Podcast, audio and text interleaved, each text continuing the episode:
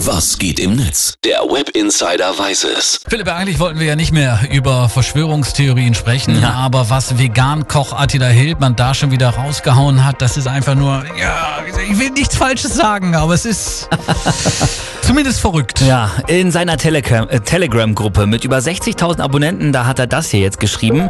Darum geht es bei Corona. Euer Ego soll in eine Cloud hochgeladen werden. Die Leitung in eurem Körper wird gelegt durch eine Impfung.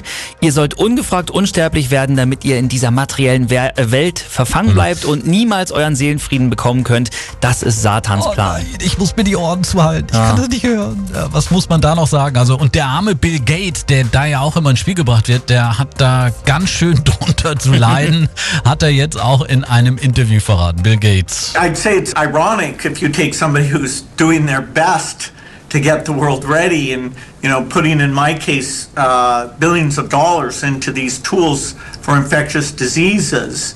But that, you know, Er hat gesagt, das ist einfach nur ironisch, dass ausgerechnet die Menschen, die alles dafür tun, dass wir diesen Virus überleben, Ziel dieser Verschwörungstheorien sind. Ich habe dafür Milliarden investiert, aber es sind halt verrückte Zeiten und die bringen verrückte Gerichte, Gerüchte. So, so, was sagt denn jetzt das Internet über das neueste, ja, Geschwurbel von Hildmann?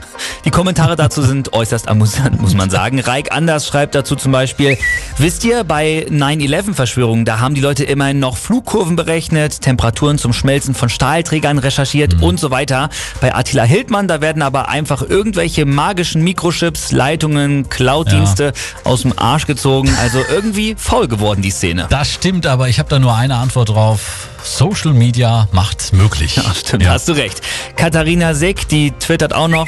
Kann mir jemand sagen, wie lange das mit dem Ego in die Cloud laden so dauert? Weil ich lebe auf dem Land und da habe ich meistens nur Edge. Das würde mich auch mal interessieren. Allerdings die 130 Megabyte, die Attila Hildmann da nur im Kopf hat, die können nicht allzu lange dauern, oder? Zum Hochladen. Ja, natürlich, die hat auch noch getwittert. Ich sehe hier zwei Optionen für Attila, Attila Hildmann, nämlich einmal geschlossene Psychiatrie oder Autor für Sci-Fi-Produktionen bei Netflix. Ja, bei Netflix ärgern sich jetzt wahrscheinlich alle, dass sie nicht diese Idee hatten. Ja, Vielen Dank stimmt. erstmal für den Blick ins World Wide Web. Gerne.